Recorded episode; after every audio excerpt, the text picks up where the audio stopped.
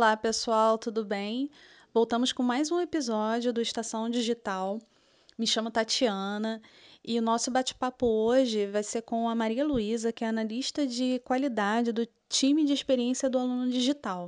Uma pessoa super querida. Oi, Malu, tudo bem? Seja muito bem-vinda. Oi, Tati. Obrigada pelo convite. É um prazer estar aqui. Então, pessoal, hoje nós vamos bater um papo sobre organização do tempo. Mas por que que nós resolvemos trazer esse tema aqui para vocês? Porque a gente recebe muitos, muitas dúvidas, principalmente dos alunos calouros, que quando acessam lá o ambiente, verificam lá as disciplinas e, e não sabem por onde começar, é, ficam na dúvida de como se organizar para estudar. Então a gente entende que a organização dos estudos ela está relacionada diretamente com a organização do tempo. A gente sabe que, que a vida é muito corrida, que a gente tem N tarefas ao longo do dia para realizar, e se a gente não dá a devida atenção, aquele tempo que a gente deveria separar para estudar é, acaba passando, né? A gente acaba deixando de lado. Por isso é, a importância da organização do tempo. Então, a gente vai dar algumas dicas, né, Malu? É, sobre como organizar o tempo, é, sobre como utilizar né, o tempo ao nosso favor. Sim, vamos falar um pouquinho sobre essa questão. É, falando um pouquinho sobre o tempo, Tati, o tempo ele existe, né? Então ele vai passar a gente aproveitando ou não. Então, a gente precisa utilizar esse tempo que a gente tem disponível dentro das nossas possibilidades de forma eficiente. E quando a gente tem uma atividade para executar na nossa rotina, é importante a gente fazer duas primeiras perguntas, né? Quanto tempo tenho e o que eu tenho para fazer? Depois a gente chegar a esse diálogo consigo com a gente mesmo, é hora da gente partir para um planejamento, né, para poder colocar isso em execução. E o planejamento é essencial para qualquer organização, seja qual for a área que a gente tiver que planejar na nossa vida. E ele deve estar muito alinhado com o nosso papel, nossa responsabilidade. Então, é importante que a gente construa um planejamento com atividades factíveis, né? Que esse planejamento ele deve ser um planejamento executável, não com, com atividades que a gente não vai conseguir executar. É, então, é importante a gente expressar nesse planejamento, nesse todas as atividades que realmente a gente vai conseguir cumprir com elas.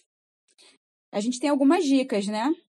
É, e é importante é, a gente criar um planejamento é, de forma mais curta, iniciar com um planejamento mais curto, seja ele diariamente ou semanalmente. Assim vai ficar mais fácil para a gente visualizar e mensurar essas atividades de execução. É importante também a gente estabelecer um tempo específico para cada atividade de acordo com o esforço que cada atividade exige. Então, a gente precisa cumprir esses prazos. Não vamos colocar uns prazos muito exorbitantes se a gente pode reduzir ou colocar um prazo muito curto se a atividade for de muito esforço.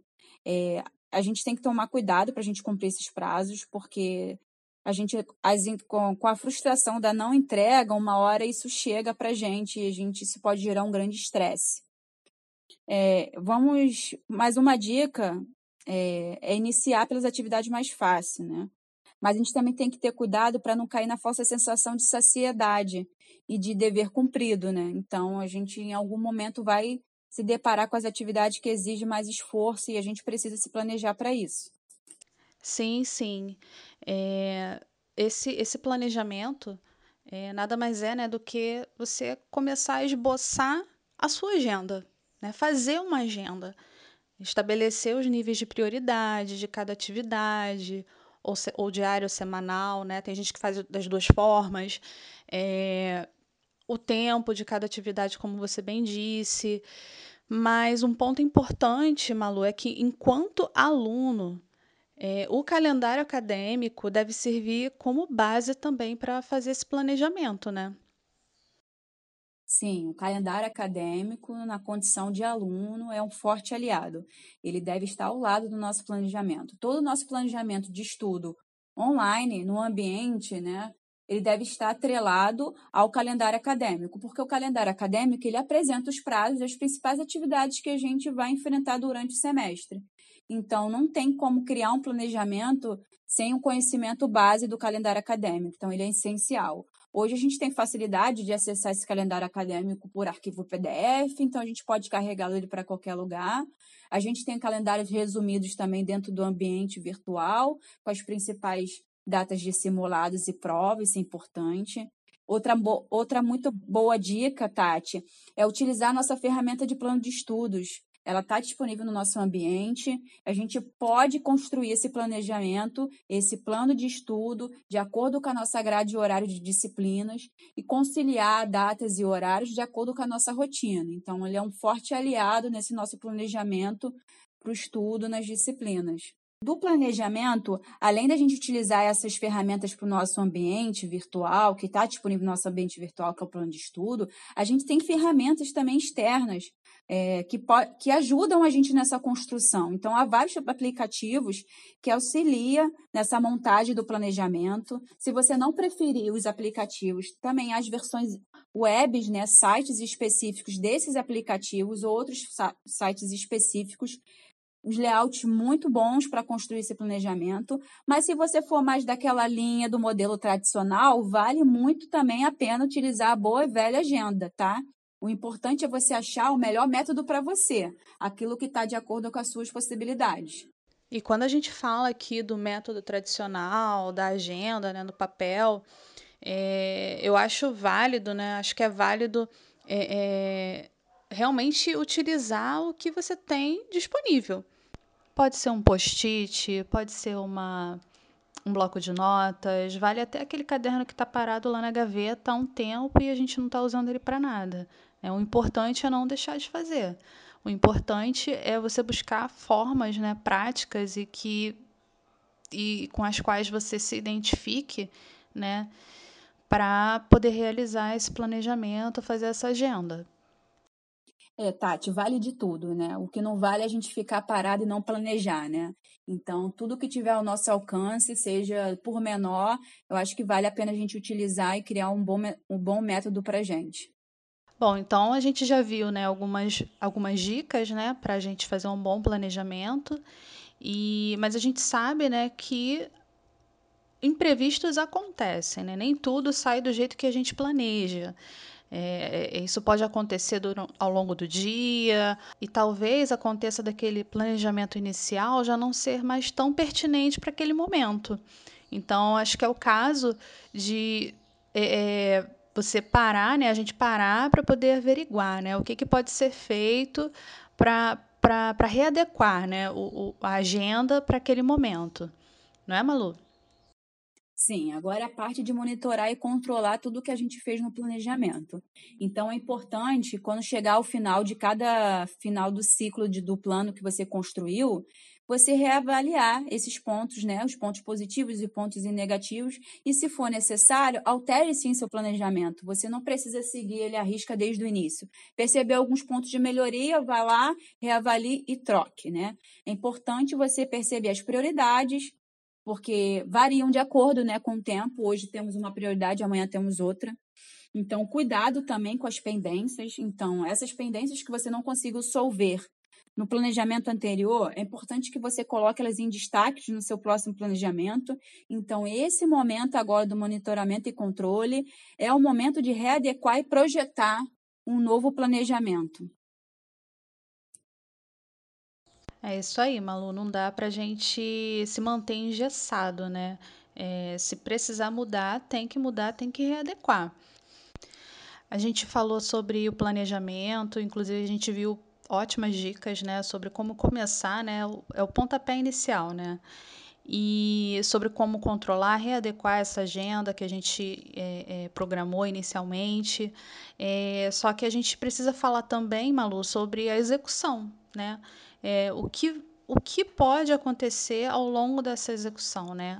Algumas coisas podem é, é, nos distrair, né? Nos tirar assim do, do caminho que a gente daquele caminho que a gente traçou, né, inicialmente.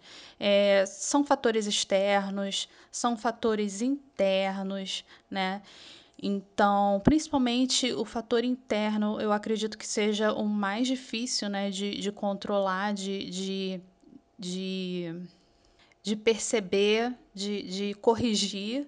É, a gente pode passar para essa parte agora, né, Malu?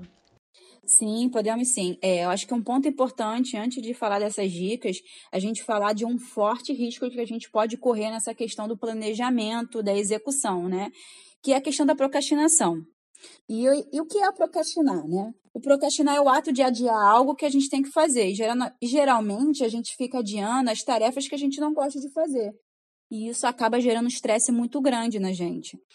E esse é o famoso empurrar com a barriga.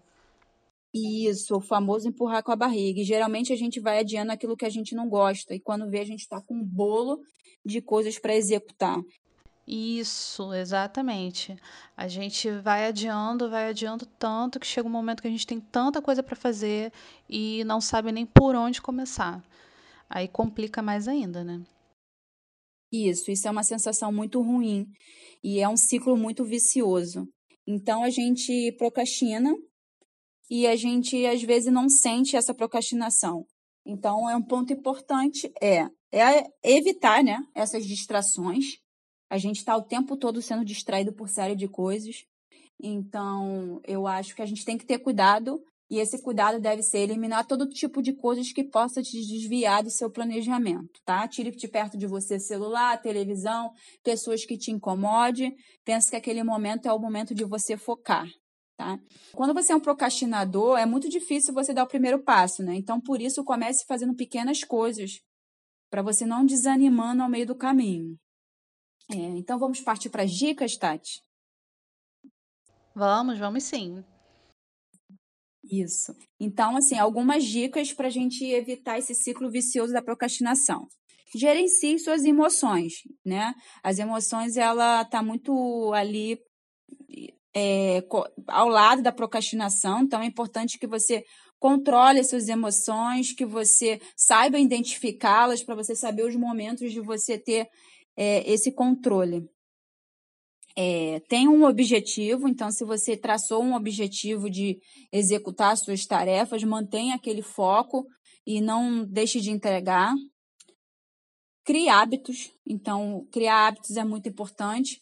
Mantenha esses hábitos, né? É, manter uma rotina é importante, né? Para você poder ter aquele momento de, de entrega. Mantenha as prioridades também. Eu acho que é bom você escalonar as suas prioridades, então você saber por onde começar e onde terminar. Esse é um ponto importante, né? É, outro ponto importante é evite fazer muitas coisas ao mesmo tempo, né? Eu acho que quando você faz tudo ao mesmo tempo, você não consegue estabelecer essa prioridade e você também não consegue entregar nada com muita qualidade. Então, evite essa execução ao mesmo tempo. E aí, um outro ponto muito legal é você fazer pausas. Então, faça pausas durante a sua execução de suas tarefas. Isso ajuda a reduzir o estresse, aumenta a sua concentração e até a tomada de decisões que você precisa ter. Então, é importante essas pequenas pausas durante as suas atividades, mas importante, nada de esquecer de voltar, hein? Importante que você mantenha o foco daquilo que você planejou. E aí é, é a hora de usar o bom senso, né, pessoal? Vamos fazer pausas, é, é importante, né, para refrescar um pouco a mente, mas tudo em excesso, né, acaba atrapalhando, né? Então é uma questão realmente de usar, utilizar o bom senso. É, eu achei super interessante essa parte da, das pausas, né? Porque eu lembrei que nós temos um episódio, né, que foi gravado até com a professora Marciane, que fala sobre técnicas de aprendizagem. Na verdade, são dois episódios. E em um deles, ela fala sobre uma técnica é, que utiliza essas pausas, né, é, em tempos programados para para ajudar né, na concentração e na melhor utilização do tempo. Então, pessoal, vale a pena vocês retornarem aí alguns episódios para poder verificarem, tá bom? Então é isso, pessoal. Espero que vocês tenham gostado é, dessas dicas. É, espero que sejam muito úteis né, para todos vocês.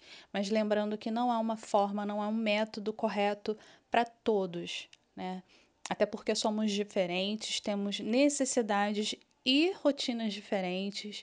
Então, cabe a cada um é, é, identificar né, e utilizar da melhor forma dentro da sua rotina, dentro das suas necessidades. Não é isso, Malu? É, Tati, realmente não é uma receita de bolo.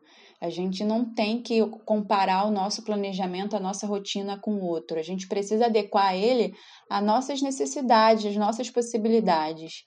Olhar para a gente mesmo. Queria deixar uma mensagem final. É, um dia não é igual ao outro. Nem sempre a gente vai estar 100%.